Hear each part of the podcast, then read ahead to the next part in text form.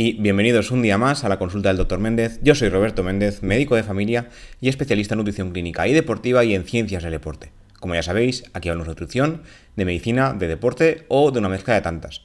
Hoy de nuevo será un poco de mezcla de entre medicina y nutrición. Tengo que potenciar un poco más eso del deporte en este podcast. Antes de empezar, como siempre, os recuerdo la Academia Nutricado, cursos de nutrición y deporte. Por un lado, Raquel Casares, nutricionista, habla de la parte práctica, después de pasar años en consulta, y yo de la parte teórica, científica, como no podía ser de otra manera. Os recomiendo entrar en la web edu.nutricado.es. Y ya empezamos con el podcast de hoy Hoy hablaremos de los alimentos ultraprocesados, un básico, a mi parecer, aunque no es tan básico. De hecho, en la consulta del día a día, en la consulta de medicina de familia, que no, la nutrición no es el pilar básico de esta consulta, cuando hablamos sobre colesterol, grasas, diabetes, hipertensión y recomendamos dietas y hablamos un poquito mínimo sobre alimentos, ya se nota que en general hay aún dudas, muchas dudas, sobre qué alimentos son saludables, qué alimentos son procesados y qué alimentos son ultraprocesados. Entonces hoy hablaremos un poquito sobre todo esto, un poquito bastante, porque hay bastante que comentar, y algunos puntos sobre cómo distinguir alimentos procesados de los ultraprocesados, eh, tanto basándose en, en las guías como simplemente a ojo. ¿De acuerdo? Además, hablaremos también de qué perjuicios demostrados tienen los alimentos ultraprocesados para la salud. ¿Sabemos distinguir realmente los ultraprocesados de los que no lo son? Como ya he comenzado al principio, la realidad es que la mayoría de gente no sabría distinguirlos. Por ejemplo, un ejemplo que me he apuntado para comentaros es el tema del yogur. Un yogur natural no es un alimento ultraprocesado, pero un yogur de sabores sí que lo es. Entonces ahí ya entra el conflicto de decir, no puede ser, si simplemente le ponen sabor, pues sí, el yogur natural es un producto lácteo obtenido a partir del proceso de fermentación de la leche que ha sido previamente tratada eh, térmicamente, pero sin añadirle azúcar, sal, ni saborizantes, ni colorantes, como es el caso del yogur de sabores por ejemplo, la leche entera, semi o desnatada serían alimentos mínimamente procesados, no serían ultraprocesados a pesar de que sus niveles de grasa son bastante diferentes. Tampoco son alimentos ultraprocesados los aceites refinados ni la mantequilla, pero sí la margarina, a pesar de, que la mantequilla sí que contiene más grasa saturada que la margarina. Eh, no es extrañar que todo esto nos induzca a error, dado que en la actualidad existen diferentes métodos para clasificar lo que es un alimento procesado de lo que no lo es. El más utilizado, el más extendido, es el sistema NOVA, desarrollado en la Universidad de Sao Paulo, Brasil, por Carlos Monteiro. Define los alimentos ultraprocesados como productos alimenticios compuestos en su mayor parte o en su totalidad por sustancias derivadas de alimentos y aditivos con una cantidad mínima o inexistente del alimento no procesado o mínimamente procesado del que proceden. Un alimento ultraprocesado, según ese sistema, se podría definir con cuatro reglas. 1. Cuenta con un elevado grado de procesamiento industrial. 2. Es un alimento que no se puede reconocer la materia prima. 3. Contiene grandes cantidades de azúcar, grasas saturadas o sal. Y 4. Contiene ingredientes que uno no tiene en su casa y en particular los aditivos que se le añaden para mejorar su atractivo como los aglutinantes, espesantes, aromas, colorantes y potenciadores del sabor. Véase los yogures de sabores. Hay que decir que yo no comulgo mucho 100% con ese sistema del todo, del todo, porque hay cosas que tiene muy bien, pero el tema de que no se pueda reconocer la materia prima, hay alimentos ultraprocesados que sabes perfectamente lo que son y sí que son ultraprocesados porque llevan mierda por un tubo, hablando mal y claro. Entonces, en este caso, el sistema NOVA mm, a lo mejor en ese punto es un poco excesivo, el resto sí que estarían muy bien. En la actualidad existe mucho debate, de hecho, acerca del uso de este sistema. A favor está el hecho de que es claro y preciso, la verdad es que lo es, y en su contra que clasifica los alimentos por el número, tipo y cantidad de aditivos que llevan más que por el grado de procesamiento en sí. O sea, se fija mucho en el tema de los aditivos y no si el alimento ha sido muy procesado o no. Por ejemplo, para que veáis cómo no acaba de cuadrar esto, ni el sistema NOVA ni el Nutri-Score, del cual no hablaremos hoy porque no nos da la vida, ya hablaríamos en otro podcast si os interesa. Si usamos la clasificación NOVA, muchos productos alimenticios veganos o vegetarianos serían clasificados como ultraprocesados. De hecho, hasta el 40% de una dieta vegetariana o vegana la constituirían alimentos ultraprocesados según este sistema. También se ha argumentado que este sistema es vago y confuso. Así, dentro de la clasificación, nos podemos encontrar con alimentos con algún tipo de procesamiento y algún nutriente crítico, azúcar, que se clasificaría como ultraprocesados, pero en realidad mantienen una alta densidad nutricional. Y en la misma categoría, alimentos que han sido modificados para que resulten más apetecibles y que desde el punto de vista nutricional tienen una densidad nutricional muy baja, en este caso no serían clasificados como tal.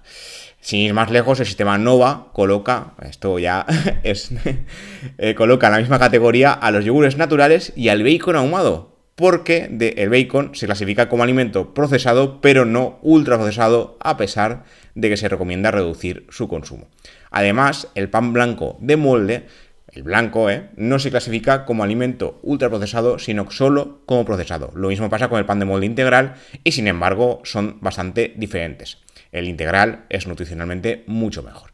Los cereales de grano entero, presentes en panes integrales, tienen son una fuente importante de nutrientes como minerales, vitaminas y sobre todo fibra se han asociado con múltiples beneficios para la salud y pueden ayudar a prevenir enfermedades crónicas como las enfermedades cardiovasculares y la diabetes. Al contrario, los cereales refinados, como los que sirven para hacer pan blanco, eh, son pobres en estos nutrientes y se han, desarrollado, se han asociado con el desarrollo de enfermedades, porque al quitar parte del grano, el grano ya no es entero, sino que es refinado, nos llevamos por delante estos potenciales beneficios. Entonces, Aquí la clasificación NOVA peca un poco de falta de datos, le diría yo.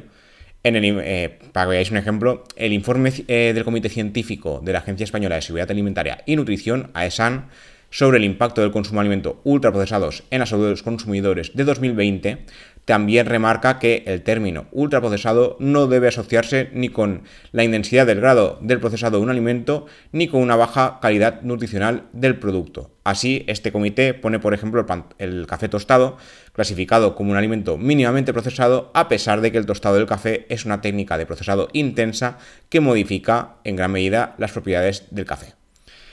Pues bueno, ¿Los aditivos matan o no matan? Ya hemos hablado de aditivos en otras ocasiones y hemos visto que algunos aditivos son seguros y otros que, bueno, deberíamos mantenerlos lejos, como por ejemplo el glutamato monosódico que se utiliza mucho, sobre todo tanto en eh, comida china, de hecho se le conoce por el síndrome del restaurante chino, pero no solo ahí, sino que es un, un aditivo casi básico en muchos alimentos ultraprocesados. En la actualidad existen muchos estudios que demuestran que el abuso que no el consumo esporádico, sino el abuso de alimentos ultraprocesados, se asociaría con mayor mortalidad y mayor incidencia de enfermedades del corazón, diabetes, cáncer y obesidad, entre otras que repasaremos más adelante en el capítulo de hoy. Teniendo en cuenta el consumo de esos alimentos, que, teniendo en cuenta que el consumo de estos alimentos ha aumentado en España en las últimas décadas, eh, tenemos sobrados motivos para preocuparnos. Hay que decir que somos el segundo país, si no recuerdo mal, esto os lo digo de memoria, después de Reino Unido, consumo de ultraprocesados. Pero ¿qué cuenta más? ¿El grado de procesado o la cantidad de aditivos que lleva el alimento? ¿Supondría el mismo perjuicio para la salud el consumo de esos alimentos si se redujeran o eliminaran los aditivos como la sal o el azúcar? Yo pienso que sí. O sea, un alimento ultraprocesado es un alimento ultraprocesado a pesar de lo que le añadas o le quites. Si has tenido que ser muy procesado a nivel de la industria alimentaria, hay que ir con cuidado con lo que comemos. También hay que decir que yo no conozco a nadie que lleve una dieta 100% sin procesados, aparte de que hoy en día es muy difícil porque es lo que más fácil se consigue en el supermercado, pero el mensaje de hoy, que ya lo iréis viendo a lo largo del capítulo, es que redujamos al mínimo este tipo de alimentos por nuestra salud. Nadie lo hace 100%, quiero decir, aquí nadie es eh, un gurú que hace las cosas al pie de la letra, como lo dicen los libros, porque aparte de que es muy complicado, eh, nadie es perfecto. Entonces aquí no buscamos la perfección, sino que buscamos hacerlo lo mejor posible.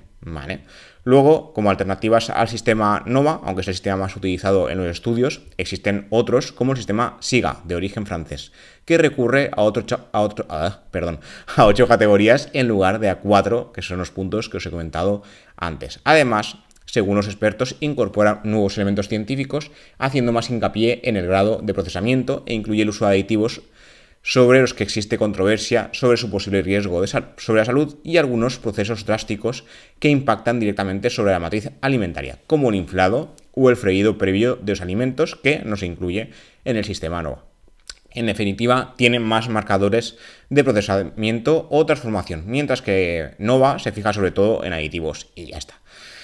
¿Qué debemos sacar de en conclusión del sistema NOVA, el sistema SIGA, el sistema que sea para reconocer un alimento ultraprocesado? Leer el etiquetado. Hoy en día, de hecho, eh, tenemos un curso sobre lectura de etiquetados en la Academia Nutricado, por si os interesa, pero lo básico es ver que un alimento, un alimento fresco y saludable no necesita etiquetado. Ves lo que es, te lo llevas y haces la receta que sea. Un alimento mínimamente procesado debería tener menos de 5 ingredientes, por lo menos. Y si tiene, o sea, y si tiene solo dos, pues mejor todavía. Y el tema de los aditivos habría que tenerlo en cuenta. Pero ideal, ideal es que un alimento no requiera ningún etiquetado o que su etiqueta solo tenga uno o como mucho dos ingredientes, porque eso nos hace ver que si es procesado, al menos será mínimamente procesado. Un ejemplo de mínimamente procesados serían las latas de legumbres. Por ejemplo, las lentejas, los garbanzos, ya sabéis que llevan su líquido protector y este líquido evidentemente hay que desecharlo cuando lo consumimos, pero eso lo que hace es que podamos consumir el alimento en el momento sin tener que preparar nada y no lleva ningún tipo de procesado consigo. No se le ha puesto azúcar, no se le ha puesto nada al alimento, se le ha puesto un líquido conservante que tenemos que desechar y limpiar correctamente y sin más. Evidentemente no es un alimento fresco, pero sí es mínimamente procesado. Esto por poner un ejemplo. Entonces, ¿hasta qué punto los alimentos ultraprocesados son peligrosos dentro de una dieta sana? Pues aquí hubo un estudio que tuve que escribir para el periódico, para el español, que estuvo muy bien porque además lo analizaban en personas con diabetes tipo 2. Ya sabéis que tanto nutricionistas como médicos recomendamos un patrón alimentario saludable y variado en cualquier, eh, bueno, en cualquier persona sana y sobre todo en alguna persona con alguna enfermedad como diabetes tipo 2 o si se sufre ya sobrepeso u obesidad. ¿Qué pasa cuando llevamos una dieta muy muy sana pero incluimos ultraprocesados? Pues bueno, un estudio publicado en el American Journal of Clinical Nutrition quiso ver qué pasaba con la importancia del grado de procesado de los alimentos que se consumía dentro de la dieta. Por muy densos en nutrientes o bajos en azúcar que sean, no siempre son adecuados. El citado estudio analizó el consumo de alimentos ultraprocesados dentro de, eh, bueno, a nivel de pacientes con diabetes tipo 2 diagnosticada, incluso aquellos casos donde la adherencia a la dieta era muy buena. Ya sabéis que la adherencia a la dieta, como hemos comentado en episodios previos, es seguir la dieta eh, lo más a rajatabla posible. Como siempre digo, esto no siempre es 100%, sino que entre un 80%, 85% de la dieta debería ser eh, sana. También hay que decir que ya hay estudios, que no comentaremos hoy porque ya hemos comentado en otros capítulos, que dicen que si el 20% de la dieta son ultraprocesados, ya estamos en cierto peligro para la salud porque debería ser más sana todavía. Eh, bueno, volviendo al estudio de hoy, el objetivo principal de, de, los alimentos ultraprocesados no es mejorar sus propiedades, sino que comamos más, mejorar su sabor, palatabilidad, mejorar su textura, mejorar todo para que consumamos más sin tener eh, el sentido de que estamos comiendo tanto. Pero hay que prestar atención al grado de procesado y a la cantidad de aditivos que llevan, como hemos comentado, como serían los casos de los yogures de frutas, cereales de desayuno o derivados cárnicos. Los investigadores responsables de este estudio, en este caso eran italianos, analizaron, bueno, en este caso la dieta de 1.066 pacientes diagnosticados con diabetes tipo 2 entre los años 2005 y 2005 y les hicieron un seguimiento de 12 años de media, objetivando que una dieta rica en alimentos ultraprocesados aumentaría el riesgo de mortalidad. Esto ya lo sabíamos, o al menos ya, lo sospechábamos, y aquí se confirmó. Concretamente, aquellos pacientes que consumían una mayor cantidad de ultraprocesados, o sea, estaban en el top dentro de los 1000 estudiados tenían hasta un 60% más de riesgo de mortalidad por cualquier causa en comparación a los que menos consumían dentro de estos 1000 estudiados. Esto os he comentado ya en otros capítulos que los investigadores hacen o cuartiles o quintiles. O sea, dentro de los 1000 estudiados, pues estarían los si hubieran hecho quintiles, los 200 que menos alimentos ultraprocesados consumen y los 200 en otro punto que más ultraprocesados consumen. Pues los 200, el quintil superior, serían los que tienen mayor riesgo de mortalidad, hasta un 60%, en comparación a los 200 del quintil inferior. Por otra parte, como puntualizan los investigadores, que esto es el punto más importante de todos dentro del estudio, uno de los resultados más llamativos es que el riesgo de mortalidad aumentaba incluso en aquellos que informaban de una buena adherencia a la dieta mediterránea. Si la proporción de alimentos ultraprocesados es igualmente elevada, seguir una buena dieta como la dieta mediterránea no compensa los perjuicios de consumir ultraprocesados. Así que cuanto menos ultraprocesados, mejor. Ya no hay un porcentaje X válido, sino que cuanto menos mejor. ¿Vale? Luego, ya para ir terminando, vamos a hablar de alimentos ultraprocesados y cáncer, que fue una de las primeras cosas que ya se vio con el tema de los ultraprocesados. Ya se, se estudió si había mayor riesgo de mortalidad, ya habéis visto que con la diabetes sí, hay que decir que hay una base patológica, pero también habría que saber si el consumo de, ultraprocesados dentro de siendo sano, sin tener nada previamente, si aumenta el riesgo de cáncer o no. Esto, si no recuerdo mal, creo que el primer estudio grande se publicó en 2018, 2019, creo. Pero bueno, un estudio reciente, en este caso a cargo de la Escuela de Salud Pública del Imperial College de Londres, eh, llevó a cabo uno de los estudios de mayor calibre al respecto para ver si había relación entre el cáncer y los alimentos ultraprocesados. Eh, los ultraprocesados ya sabéis que suelen ser relativamente baratos y fáciles de adquirir e incluso han llegado a ser publicitados como opciones saludables. Mentira. Y un informe de la Organización Mundial de la Salud y la Comisión Europea afirmaron en 2009 que ya suponían hasta el 64% del consumo en España. Sin embargo, son comestibles con altos niveles de sal, azúcar y aditivos artificiales con todos los problemas que ya hemos comentado al respecto. El estudio, que se publicó en eClinical Medicine, se llevó a cabo por el Imperial College junto a los investigadores de la Agencia Internacional para Investigación del Cáncer, IARC, de la Universidad de San Paulo, Sao Paulo perdón, y la Universidad Nova de Lisboa.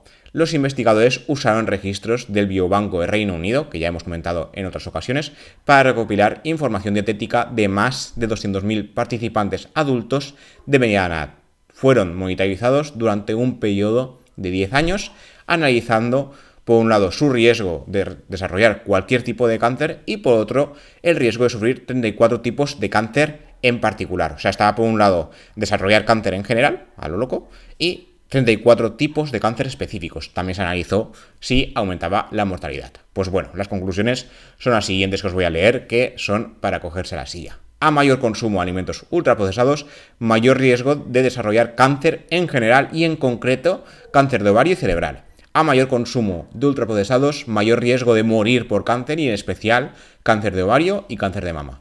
Por cada aumento de un 10% del consumo de alimentos ultraprocesados, aumentaba un 2% la incidencia de cáncer en general y hasta un 19% la incidencia de cáncer de ovario en especial. Por cada aumento del 10% del consumo de alimentos ultraprocesados, aumentaba un 6% el riesgo de morir por cáncer en general y un 16% el riesgo de morir por cáncer de mama y un 30% en el caso del cáncer de ovario. Todas estas relaciones se mantuvieron estables incluso tras, tener en cuenta factores de confusión como nivel socioeconómico, factor conductual y dietético, incluyendo tabaquismo, actividad física e índice de masa corporal, entre muchos otros. Los mismos investigadores son conscientes de que el estudio no puede comprobar causalidad, pero la verdad es que los datos son para tenerlos en cuenta y reducir a lo mínimo el consumo de ultraprocesados. Y ya, como punto final, ¿Qué pasa si consumimos ultraprocesados durante 30 días? Pues un estudio que, bueno, un estudio no, un documental que se publicó eh, por parte de la BBC, en este caso a cargo del doctor Chris Van Tuleken, médico británico, que os enlazaré también en las notas del programa porque hicimos un artículo en el español al respecto que lo que hizo es consumir un 80% de su dieta en forma de ultraprocesados a ver qué pasa, ¿no? Ya que los, eh, los estudios nos dicen todo lo malo que es consumir ultraprocesados, pues voy a probar en mi cuerpo a ver si todo esto es real y hasta qué punto. Pues bueno, en 30 días el doctor aumentó 6,5 kilos de peso, de los cuales aproximadamente la mitad fueron grasa. Según sus cálculos, mantener esta dieta durante seis meses le llevaría a aumentar hasta 30 kilos de peso. Esto es un cálculo a ojo lineal y aproximado. El metabolismo humano no permite tanta precisión porque es muy posible que no llegase a tanto, por suerte, o incluso más, porque ahí cada cuerpo funciona de una manera. Pero esto sería un cálculo lineal siguiendo la dieta seis meses. Como consecuencia, su índice de masa corporal aumentó dos puntos en solo un mes, llevándolo al rango del sobrepeso. También se produjeron una serie de cambios hormonales. Sus hormonas del hambre, la grelina, se incrementaron un 30%, aumentando su deseo de comer por culpa de los ultraprocesados, pero sus hormonas de la saciedad, la leptina, se redujeron, impidiendo inhibir el exceso de deseo por la comida. Además, también se comprobó que hubo cambios a nivel cerebral y que hubo mayores conexiones a nivel del centro de recompensa cerebral. Cuanto más ultraprocesados se comen, más queremos comer, a nivel hormonal también, y más a nivel cerebral, porque las conexiones con el sistema de recompensa se refuerzan. Y esto es todo por hoy.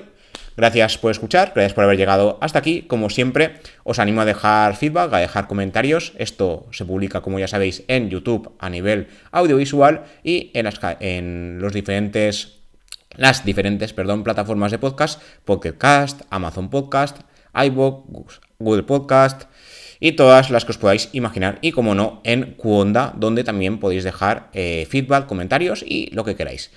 Como siempre, lo dicho, gracias por escuchar, gracias por ver y nos vemos, nos escuchamos en el siguiente episodio. Hasta la próxima.